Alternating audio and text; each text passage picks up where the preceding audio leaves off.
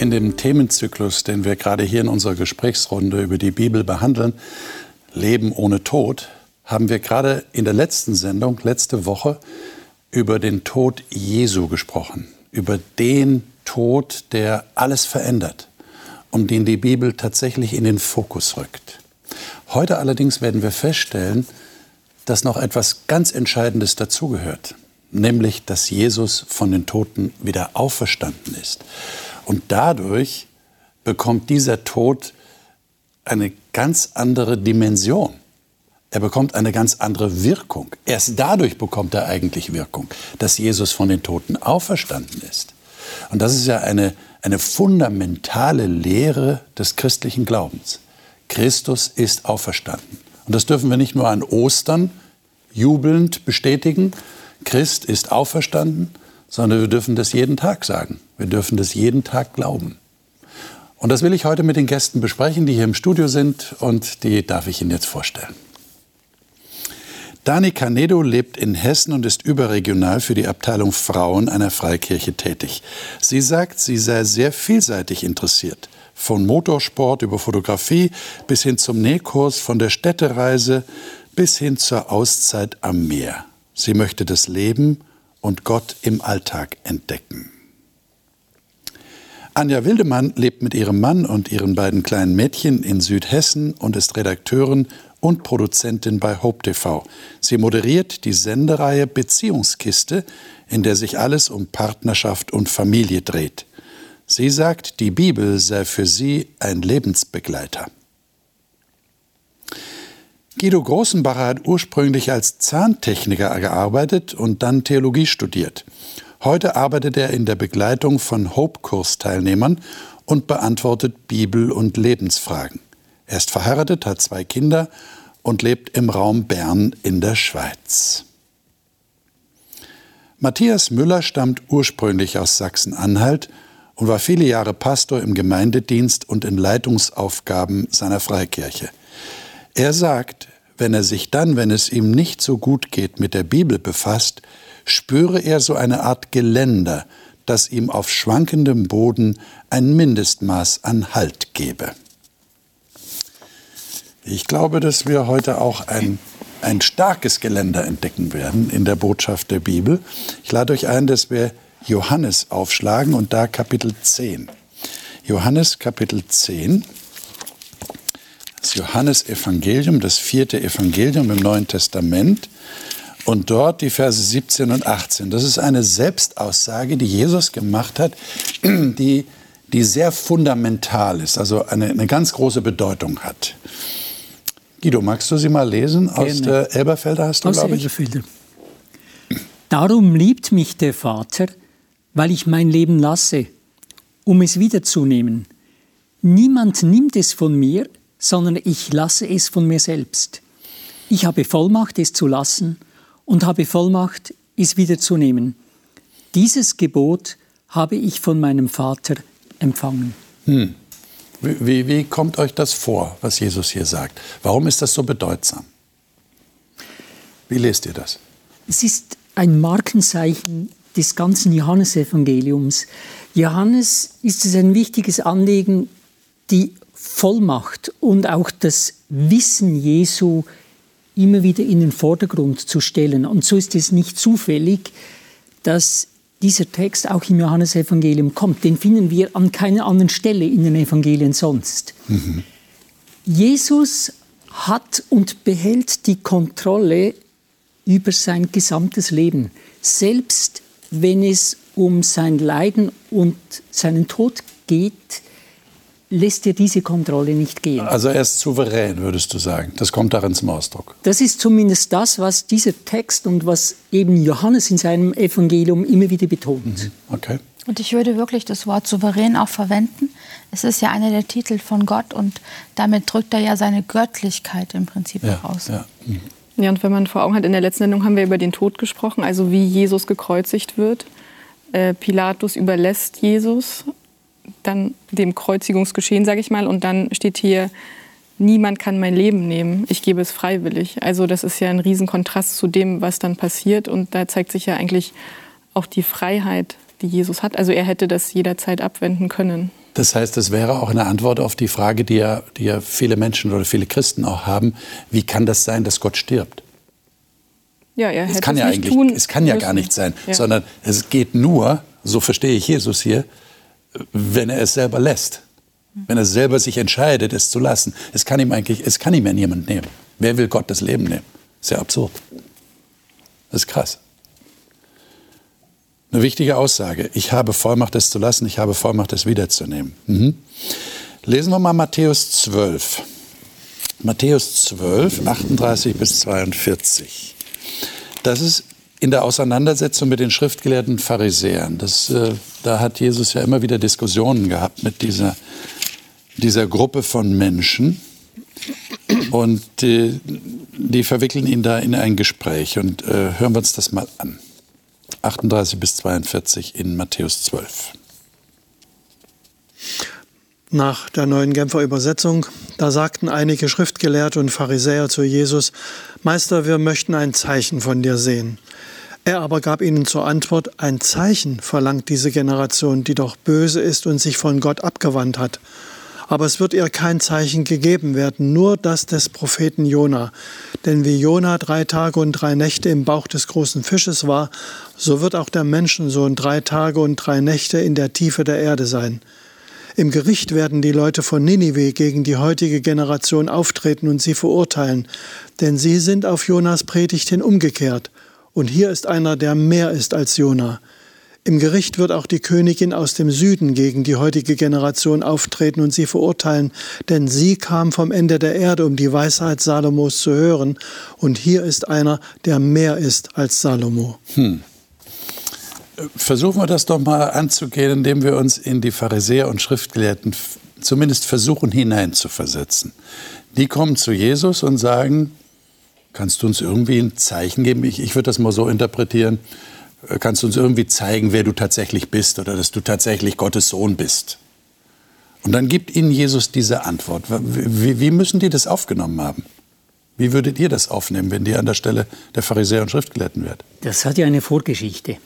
Wenn wir das Leben Jesu anschauen, wenn wir das nachlesen in den Evangelien, dann hat Jesus ständig Zeichen und Wunder gewirkt, während dreieinhalb Jahren. Fast täglich. Das war bekannt. Keine Frage. Und jetzt, gegen, wirklich gegen das Ende seines öffentlichen Wirkens, kommen die Pharisäer und sagen, wir wollen Zeichen So sehen. nach dem Motto, wir Wenn- haben noch nichts mitgekriegt. wenn du willst, dass wir an dich glauben, dann, dann musst du was tun. Das ist absurd. Es wird hier deutlich, dass die Pharisäer und die Schriftgelehrten, die wollen nicht glauben. Das ist gesetzt, weil dieser Jesus ist für sie nicht annehmbar. Okay. Ja, und das ist ja dann eigentlich eine Fangfrage, sage ich mal. Ja. Und ich meine, ähm, ich glaube, dass er so antwortet. Ähm, er hätte ja irgendwas tun können, aber das tut ja Jesus nicht. Er macht ja nicht Wunder, um jemandem etwas zu beweisen, Ja. ja. oder damit jemand glaubt, sondern er heilt ja, um zu heilen. Und äh, er könnte ja gar nicht anders auf diese Frage antworten, Ja. also als mündlich. Und sie sind nicht die Ersten, die ein Zeichen von ihm erwarten. Das ist ja schon bald nach seiner Taufe gewesen, wo er in der Wüste war und wo die Bibel erzählt, dass er vom Teufel versucht wurde, der ja auch praktisch ein Zeichen nach dem anderen von ihm erwartet. Und im Grunde so zum Ende seiner Tätigkeit kommt hier diese Zeichenaufforderung nochmal von einer rein menschlichen, jedenfalls scheinbar menschlichen Seite. Ja, ja. Hm. Das ist schon interessant. Also das ist dann, was er, ja, vielleicht sollte ich so fragen, warum ist das ein größeres Zeichen als alles, was er ihnen sonst zeigen könnte? Das Zeichen des Jona. Drei Tage.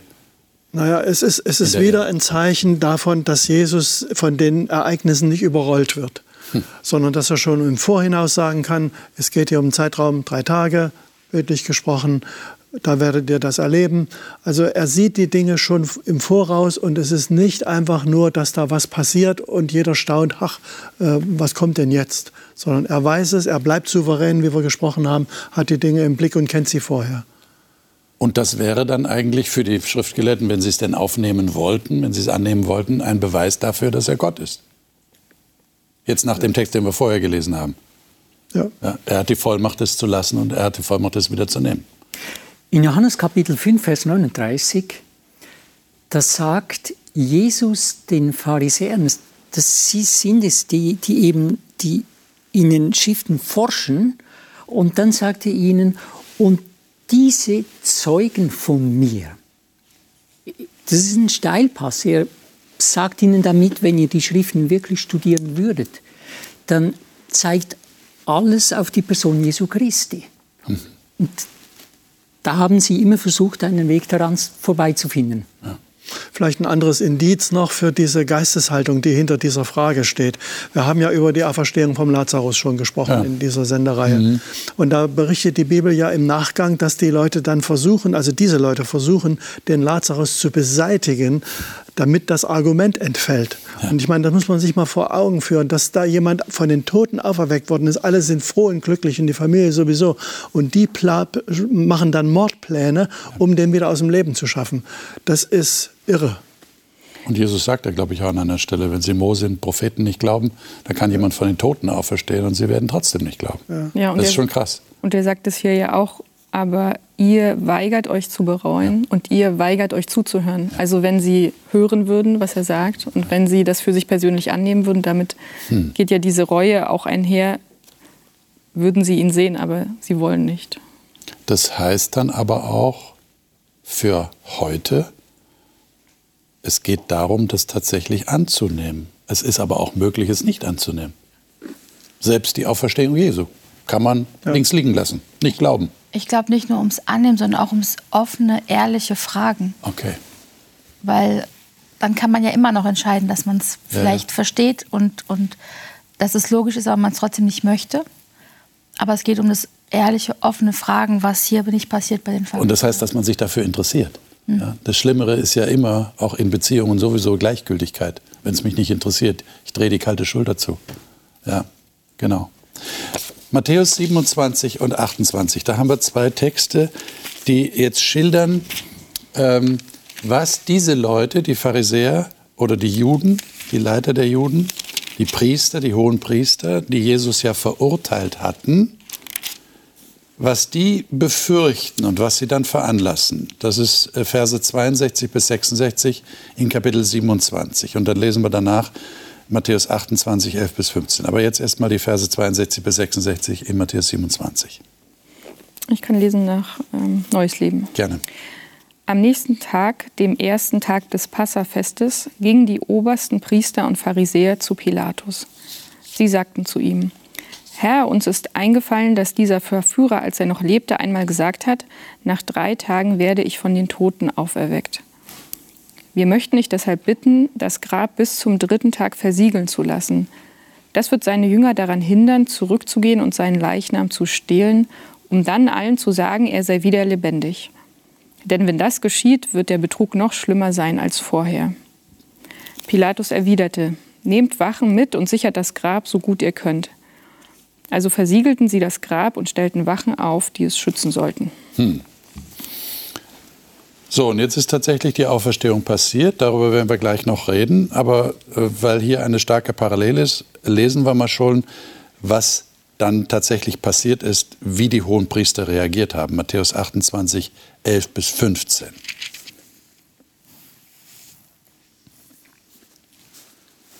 Während sie aber hingingen, siehe, da kamen einige von der Wache in die Stadt und verkündigten den hohen Priestern alles, was geschehen war.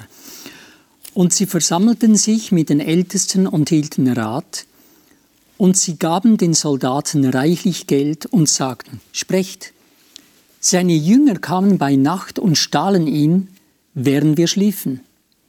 Und wenn dies dem Statthalter zu Ohren kommen sollte, so werden wir ihn beschwichtigen und machen, dass ihr ohne Sorge seid. Sie aber nahmen das Geld und taten, wie sie unterrichtet worden waren. Und diese Rede verbreitete sich bei den Juden bis auf den heutigen Tag. Also jetzt äh, verharren wir noch eine Weile bei diesen Leuten, die gegen die Auferstehung von Jesus sind, äh, die das nicht annehmen wollen und auf diese Ideen kommen. Ich meine, was sagt uns das? Was macht ihr mit, dieser, mit diesen Berichten? Also ich finde, es beschreibt hier Menschen, die, die diese Überzeugung haben, was nicht sein kann, darf nicht sein. Darf. Oder was nicht sein darf, kann nicht sein, wie auch immer. Ja. Also diese, und dann wird gebogen und bis es bricht und erfunden und ähm, Dinge in Kauf genommen. Ich meine, Soldaten, die schlafen im Dienst, na super. Ähm, also das ist dann alles egal. Hauptsache das, was nicht ins eigene Weltbild passt, wird irgendwie umschifft. Aber das ist erschreckend, oder? Naja, Fake News ist nichts Neues. Das ist nichts Neues. Wir kennen das, das inzwischen. Gab es dann da auch schon und wenn es sein muss, auch finanziert. Ja. Hm. Ja, aber ich finde, es zeigt eigentlich, irgendwie glauben Sie ja doch so ein bisschen dran, weil Sie haben ja Angst. Also Sie leiten ja alles in die Wege. Wenn Ihnen das jetzt ganz egal wäre, könnten Sie sagen, kann der sowieso nicht. Äh, er ist ja nicht Gott. Also dann müssten sie ja nichts machen. Dann könnten sie einfach warten und gucken, äh, was passiert, nämlich nichts passiert. Aber irgendwie haben sie ein bisschen Unruhe. Ja. Also, also Sie befürchten, dass das tatsächlich wahr werden könnte, was Jesus gesagt hat. Aber sind es nicht Ängste anstatt Vertrauen? Entschuldigung. Ja, wahrscheinlich sind es Ängste, oder? Ja, weil du gesagt hast, die glauben wohl doch. Vielleicht. Ja gut, aber wenn ich die Sicherheit hätte, ich weiß, ich, ich bin mir sicher, es ist nicht Gott, er kann nicht auferstehen, er ist einfach tot und dann ist tot, machen, dann ne? brauche ich nichts machen, dann brauche ich nur warten, weil er kann ja nichts tun. Aber Sie treffen ja Vorkehrungen, falls es irgendwie doch passiert, dass Sie eine Ausrede haben, warum es doch passiert ist. Zumindest waren Sie unsicher, ne? ob ja. es vielleicht doch sein könnte, dass er recht hat. Die Pharisäer und die Schriftgelehrten, die haben einen Weg eingeschlagen, einen langen Weg. Ja. Sie haben Jesus abgelehnt, sie haben ihn verfolgt, sie haben ihn fallen gestellt, sie sind verantwortlich dafür, dass sie ihn überliefert haben an die Römer, dass er gekreuzigt wird. Und das alles haben sie gemacht. In dieser Situation, wo sie diese, ich sage mal in Anführungszeichen, Gerüchte hören, müssen sie eine Entscheidung treffen. Entweder lügen sie weiter, damit die ganze Geschichte hoffentlich nicht auffliegt. Oder sie müssen bekennen, dass sie grob gesündigt haben. Es gibt nur die zwei Möglichkeiten und sie wählen den Weg, weiterzumachen, weiter zu lügen. Und ich glaube, das ist etwas, das uns ja vertraut ist. Also wenn wir uns verstrickt haben in unserem Leben, Dinge getan haben, die wir nicht hätten tun sollen, dann müssen wir entscheiden, lüge ich jetzt, damit das nicht auffliegt, oder bekenne ich, dass ich über die Stränge gehauen habe. Das ist nicht so einfach. Ja, und wann ja, ist der richtige Punkt? Ja, ja, und in Ihrem Fall müssten Sie ja bekennen, dass Sie sich geirrt haben. Das ist natürlich immer schwer. Da verliert man einen Teil seines Gesichts.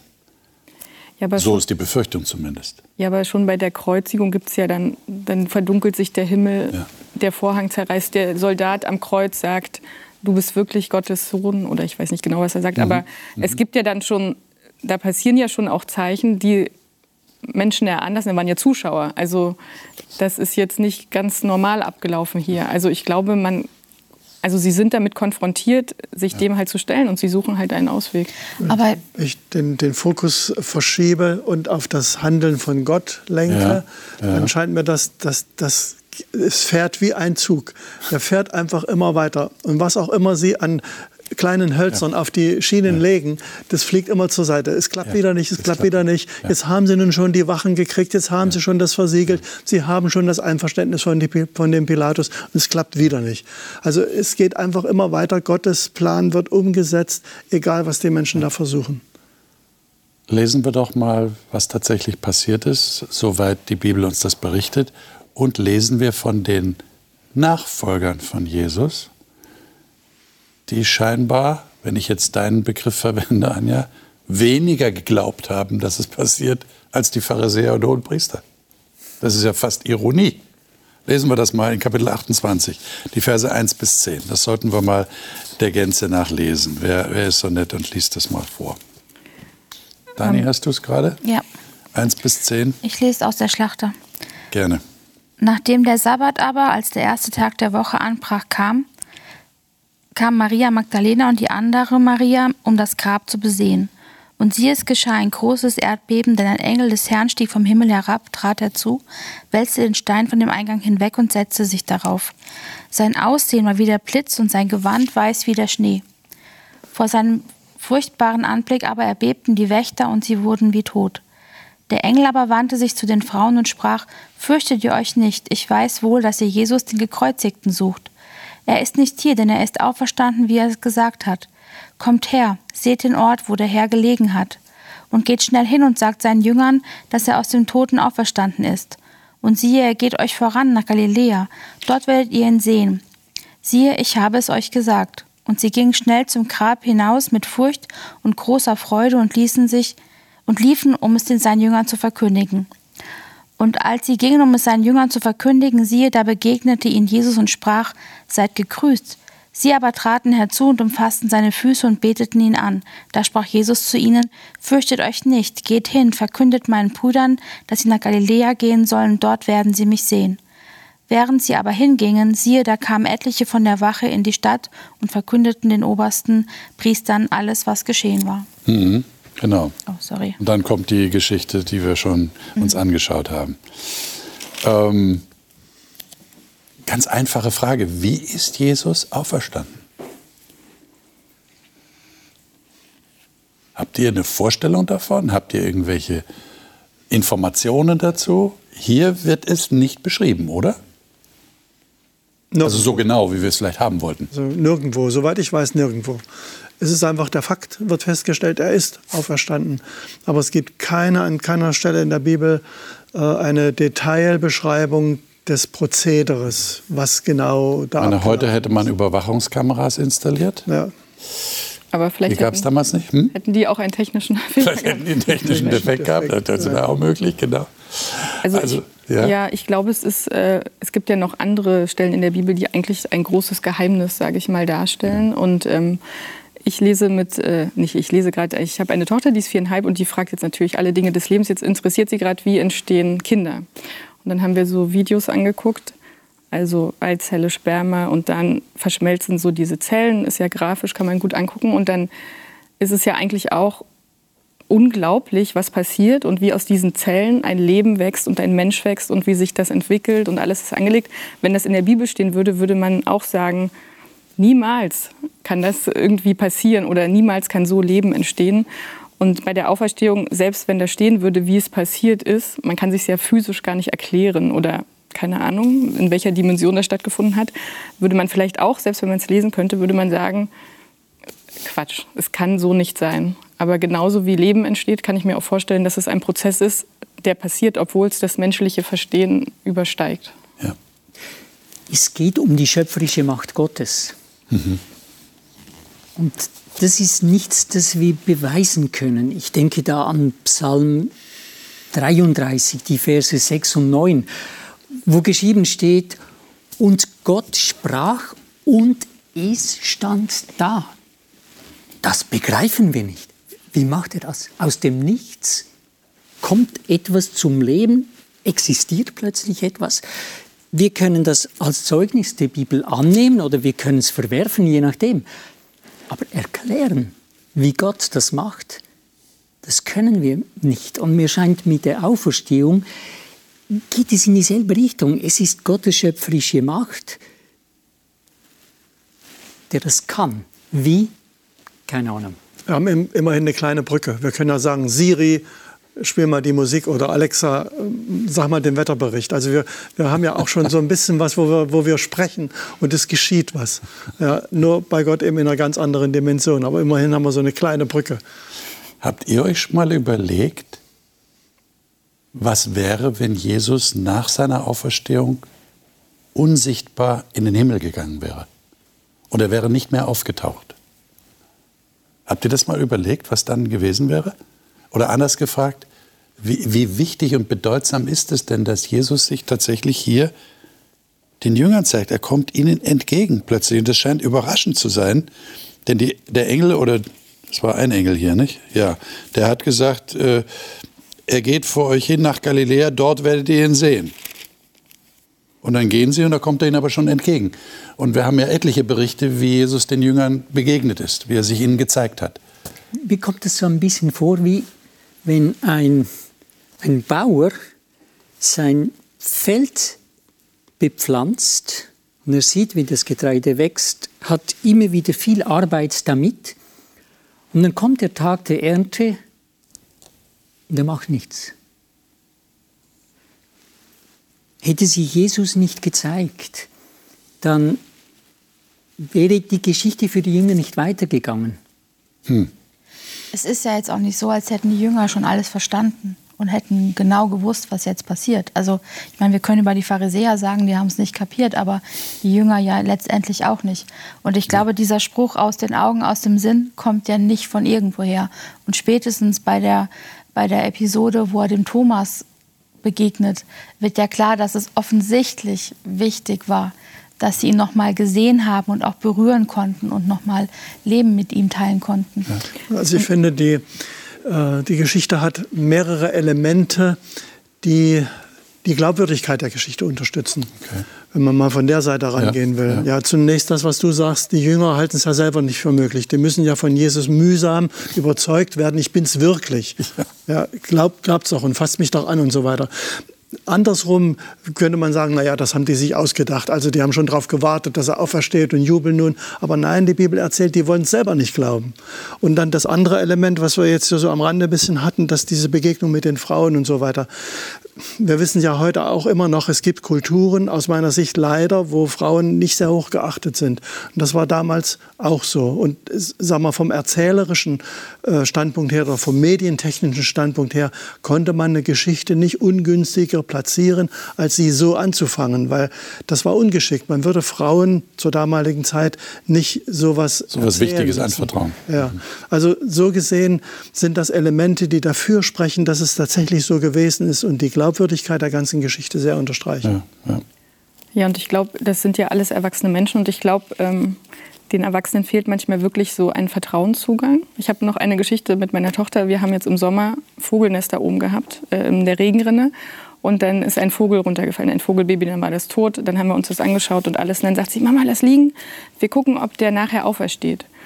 Dann sage ich, da braucht man nicht gucken, der wird nicht auferstehen. Und sie hat das gar nicht verstanden, warum wir den jetzt vergraben und nicht da liegen lassen, um zu gucken, dass er aufersteht. Und dann habe ich gedacht, ist da verrückt, dass Kinder, die nehmen das einfach so an. Ja? Die könnten, wahrscheinlich, wenn du ihr sagen würdest, so ist es, so passiert es, dann sagt ihr ja. Und dann guckt sie, ob es so ist. Und ich denke, das fehlt uns heute und das hat den Jüngern damals auch gefehlt und deshalb, die haben das gebraucht, aber er ist ja auch nicht nur den Jüngern erschienen, sondern noch anderen Menschen. Also es ja. sind einfach Zeugen dafür, dass es wirklich geschehen ist. Genau. Ähm, das haben wir in 1. Korinther 15. Wenn du es gerade erwähnst, lesen wir es doch gerade mal. 1. Korinther 15 und da die Verse 3 bis 8.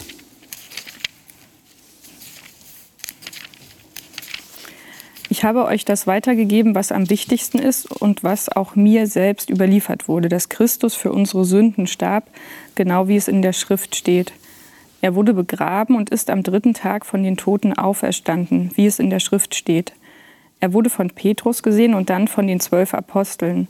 Danach sahen ihn mehr als 500 seiner Anhänger auf einmal, von denen die meisten noch leben. Nur einige sind inzwischen gestorben.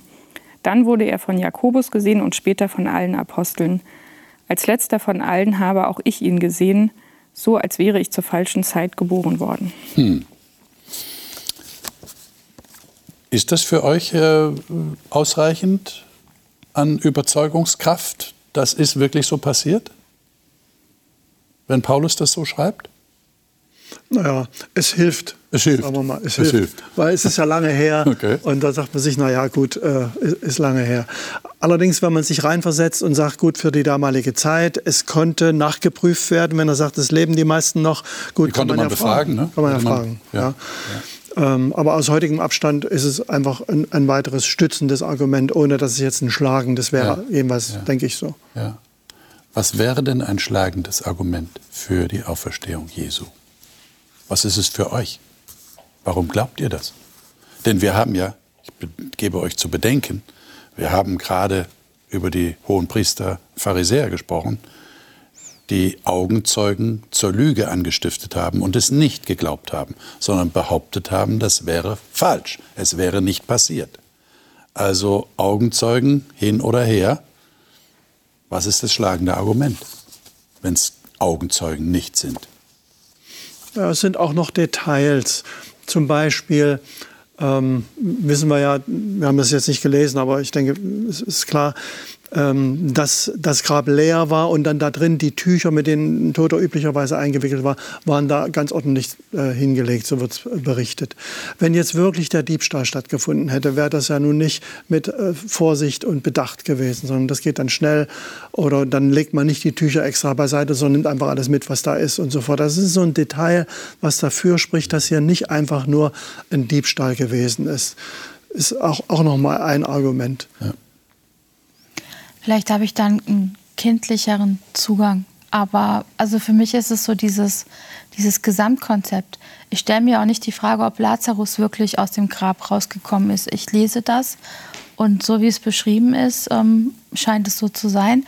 Also macht der Rest irgendwie auch Sinn. Und dass wenn dann Gott ist, der diese ganze Welt, dieses ganze Universum schaffen kann und, und uns als Menschen geschaffen hat und auch noch haben möchte, immer noch, dann ähm, macht es einfach Sinn, dass er alles dafür tut. Und dazu gehört das Überwinden des Todes und dazu gehört auch Verstehung. Und dann auch für uns. Also von daher ist so dieses, entweder, wenn ich jetzt Auferstehung in Frage stellen würde, dann müsste ich alles hinterfragen und eigentlich ähm, über Bord werfen, weil das, äh, für mich ist es so eng verwoben, dass ich es nicht rausschneiden könnte. Das finde ich eben sehr interessant, was du da sagst. Das hat also einen ganzen Hintergrund. Das ist ein ganzes Paket. Ja. Aus dem kann ich nicht einfach eines herauslösen, ohne das andere damit nicht zu verletzen oder in Frage zu stellen. Das ist ein wichtiger Punkt. Das heißt, es hat auch mit der Beziehung zu Gott zu tun und wie ich Gott überhaupt sehe, was für ein Bild ich von ihm habe. Und dass ich überhaupt ein solches Buch nehme und dann den Bericht lese und sage, ich glaube, dass das stimmt. Die haben sich das nicht ausgedacht. Das ist ja schon, schon eine Menge. Ja, das ist halt eine Grundsatzfrage, ob ich der Bibel grundsätzlich glaube. Genau, ob ich vertraue. Ähm, dann würde ich sagen, dann helfen die Zeugenberichte natürlich schon. Den Menschen damals sowieso, die hätten ja rumgehen können und fragen können. Aber ähm, der, sage ich mal, jetzt haben wir auch über den Erlösungsplan gesprochen, der wäre ja ohne Auferstehung nicht abgeschlossen. Also wenn man jetzt sagt, das funktioniert physisch nicht oder ich kann es mir halt nicht erklären oder vorstellen oder es nicht aufgeschrieben, wenn ich dann sage, es hat nicht stattgefunden, dann hat ja alles nicht stattgefunden. Also.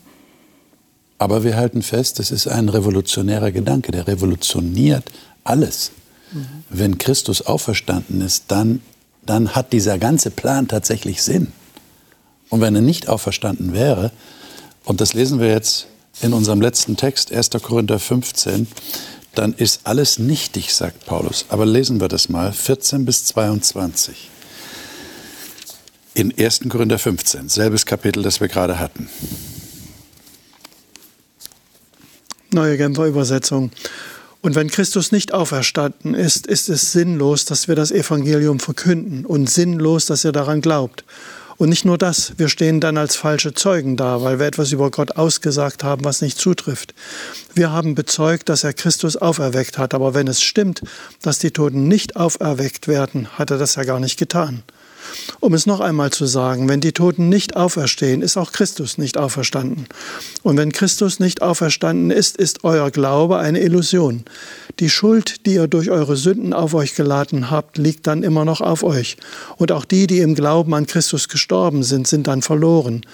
Wenn die Hoffnung, die Christus uns gegeben hat, nicht über das Leben in der jetzigen Welt hinausreicht, sind wir bedauernswerter als alle anderen Menschen. Doch es verhält sich ja ganz anders. Christus ist von den Toten auferstanden. Er ist der Erste, den Gott auferweckt hat und seine Auferstehung gibt uns die Gewähr, dass auch die, die im Glauben an ihn gestorben sind, auferstehen werden. Der Tod kam durch einen Menschen in die Welt, entsprechend kommt es nun auch durch einen Menschen zur Auferstehung der Toten. Genauso wie wir alle sterben müssen, weil wir von Adam abstammen, werden wir alle lebendig gemacht werden, weil wir zu Christus gehören. Hm. Das ist ja schon, schon eine krasse Geschichte. Äh, die Auferstehung ist also die Grundlage für unsere Erlösung, sagt Paulus. Warum ist das so? Kann ich, anders gefragt, kann ich Christ sein, also jetzt wirklich mit Überzeugung Christ sein, ohne zu glauben, dass Jesus von den Toten auferstanden ist? Oder schließt sich das aus? Ich würde sagen, es ist eine Frage, wie man Christsein definiert. Ah, okay. Ich habe schon Leute auch kennengelernt, die sich äh, als Christen verstehen, Ja. aber so einer leiblichen Auferstehung äh, keine Glaubwürdigkeit zu belegen. Okay. Das gibt's schon. Also ich kann da nicht sagen, du bist eben kein Christ oder so. Die verstehen sich schon auch als Christen. Ja. Das ist eine Frage der Definition. Okay, dann versuchen wir es mal zu definieren. Was ist denn dann Christsein nach dem, was die Bibel uns sagt? Also, Ich meine, ich kann mich ja als alles bezeichnen. Vielleicht ist es, bin ich Humanist und habe christliche Werte angenommen und lebe danach. Aber wenn ich nicht glaube, dass Christus auferstanden ist, äh, ich meine, das eine ist natürlich die Bezeichnung. Bin ich ein, ein, ein Christus-Nachfolger, dann habe ich ja schon eine gewisse Richtung, gebe ich mal mit an, wo ich mich theologisch bewege. Ähm, aber grundsätzlich, glaube ich, bin ich erstmal Mensch. Und die Frage ist doch, wo ist die, also warum lebe ich als Mensch so, wie, wie ich lebe, wenn ich nicht glaube, dass es ein Ende von Tod und Leid gibt? Und, und natürlich mündet das für mich persönlich mit Christus und dass ich dass dieses, diese Zusage annehme und sage, okay, wenn ich zu Christus gehöre, dann habe ich dieses, dieses Leben ohne Tod, dann darf ich ewig leben. Aber diese, jetzt da einfach mit, mit Christen, nicht Christ, das ist ein bisschen schwierig, glaube ich, das einfach so dann so zu wischen, weil das sehr, sehr verallgemeinert, so ein, ein Suppentopf ist. Ähm, weiß nicht, ob ihr versteht, was ich meine. Also ich kann nicht einfach sagen, du, du bist kein Christ, wenn du nicht an die Auferstehung glaubst. Ich glaube, wie du schon gesagt hast, man kann durchaus ein Nachfolger von der, vielleicht von der Ideologie okay. sein, Okay. ohne ähm, im, in dem theologischen Sinn vielleicht unterwegs zu sein. Aber, Paulus sagt schon, ne, dass das zusammengehört. Auf jeden ja, Fall. Ja, und ich glaube halt, dass äh, wenn ich an die Auferstehung glaube und an alles, was damit zusammenhängt, dass meine Sünden mir vergeben sind, dass ich auch selbst äh, auferstehen werde, wenn Jesus wiederkommt, dann hat das ja eine größere Dimension als für dieses Leben. Und es steht ja auch hier in Vers 19, Ja. wenn das nur für das, wenn Christus nur die Hoffnung für dieses Leben ist, was es ja sein kann, wenn ich christliche Werte habe, bin ich auch sicher, dass ich ein besseres Leben haben werde. Ähm, aber dann fehlt mir diese Perspektive nach dem Tod. Und ich sage mal, spätestens wenn eigene Angehörige sterben oder Freunde krank werden, ähm, dann merkt man ja, der Tod ist sowas Unnatürliches. Und das bringt immer einen Bruch ins Leben. Gerade, sagen wir mal, wenn ein Kind stirbt, dann merkst du, das ist so unnatürlich und es gehört nicht zu diesem Plan, dass man diesen Wunsch hat, wie kann man zusammen sein und wann werden wir uns wiedersehen. Das sind ja all diese Fragen, die aufkommen. Und ich stelle mir ein Leben sehr hoffnungslos vor, wenn ich diese, auf diese Fragen keine Antwort finde. Vielleicht müssten wir ein Wort noch hinzufügen, um das ein bisschen klarer zu machen. Wenn wir schon das, den Begriff Definition hatten, weil es gibt äh, durchaus die Ansicht, dass Leute sagen, ja, ja, das ist eine Art, ich sage mal, gedankliche Auferstehung, äh, wo, wo, das, wo was im Herzen passiert und, und so weiter. Ja? Also solche Überlegungen gibt's. Und wir reden aber hier nicht davon, sondern wir reden hier von einer physischen oder von einer echten oder körperlichen oder wie man das Ja. jetzt sagen soll, Ja. Auferstehung. Ja. Das ist nicht nur ein gedanklicher Prozess. Und ist ich nicht denke, nur in der Gemeinde auferstanden, ja, im, oder in dem. Denken der Gemeinde. Genau. Ich denke mal, das müsste man der Klarheit halber noch unterscheiden, damit man wissen, wo- wovon wir reden. genau. Wir reden von einer echten Hoffnung in dem Sinne, dass Menschen wirklich auferstehen und wieder ins Leben kommen. Aber das ist doch, wenn das tatsächlich so ist, ist doch wirklich revolutionär. Ich meine, Jesus ist der einzige Religionsstifter, der in seinem heiligen Buch behauptet, er sei von den Toten auferstanden. Und wir sagen, und Paulus sagt, wir sagen das ja gar nicht, Paulus sagt, das ist die Grundlage für unseren ganzen Glauben, das ist die Grundlage für unsere Erlösung. Dann müssten wir doch jetzt eigentlich rumgehen und jedem, den wir treffen, sagen, Christus ist auferstanden. Weißt du, was das bedeutet? Machen wir nicht, ich weiß. Aber deshalb die Frage an euch, wie bezeugen wir denn diesen Auferstandenen? Wie macht ihr das denn? Wie bezeugt ihr das der Welt, da wo ihr lebt? Wenn das so revolutionär ist, und es scheint revolutionär zu sein, nach dem, was die Bibel sagt. Naja, immer da, wo es angebracht ist, äh, authentisch davon zu sprechen okay. oder, oder ja, sich, sich so zu zeigen. Das kann auf dem Friedhof sein. Also ich jetzt als Pastor meinetwegen habe so und so viele Beerdigungen gehalten und dann gehört das für mich immer mit, immer mit dazu, von, äh, von dieser Auferstehung und auch von der künftigen zu sprechen. Und dann sitzen ja Leute auch vor mir, äh, meine, die, für die das auch fremd ist. Und ich versuche es irgendwo nahe zu bringen. Wenngleich so eine Situation immer ein bisschen schwierig ist, so an, an, so einem Grab zu stehen. Trotzdem gehört es nicht verheimlicht, sondern ausgesprochen. Mhm. Ich denke, man kann es bezeugen, indem man selbst, also nicht, dass ich Tod erleben möchte, aber ich denke, man kann dem Tod etwas angstloser begegnen. Okay. Ähm, ohne dass man jetzt, und dann kann man das erklären. Also ich habe Freunde, die sind auch gar nicht in der Kirche und dann von meiner einen Freundin ist der Vater gestorben vor drei Jahren und dann, und wir reden sonst gar nicht so viel über Glauben oder so, aber dann in diesem Moment hat sie gefragt, ja, wie macht ihr das dann mit Beerdigung und Abschied nehmen? Und dann merkst du, da kommen diese Themen hoch und die sind so stark. Und dann kann man sagen, was man glaubt, auch was passiert und so weiter. Ähm, aber es ist natürlich extrem komplex. Also auch in diesem Zusammenhang mit, mit dem Tod, das dann zu erklären und so weiter. Ja, ich habe noch eine Geschichte von meiner Tochter, die liest nämlich in der Kinderbibel am liebsten diese Kreuzigung. Und dann fragt sie, Mama, warum hängt Jesus da? Und dann, das jetzt so einem vierjährigen Kind zu erklären, ist jetzt nicht so einfach. Und dann dachte ich, ja, das jetzt jemand anderen zu erklären, ist irgendwie auch nicht so einfach. Und man muss sich echt gut überlegen, wo fängt man an äh, und was ist so das Wesentliche. Und das Wesentliche ist ja wirklich, dass Gott sagt, ich habe euch lieb und ich will, dass wir zusammen sein werden zu uns Menschen. Ja. Liebe Zuschauerinnen und Zuschauer, ähm, packt Sie das noch irgendwie? Oder sind Sie schon so lange Christ, dass das so zum ja, Grundwissen Ihres Glaubens gehört? Jesus ist auferstanden, ich glaube das äh, wunderbar. Aber packt sie das tatsächlich noch innerlich? Ist das tatsächlich ein, eine revolutionäre Nachricht? Vielleicht liegt es schon zu lange zurück. 2000 Jahre sind ins Land gegangen über diese Erde und wir bekennen es heute, Jesus ist auferstanden. Und dann sind uns vielleicht gar nicht immer dessen bewusst, wie revolutionär das ist und dass das alles verändert.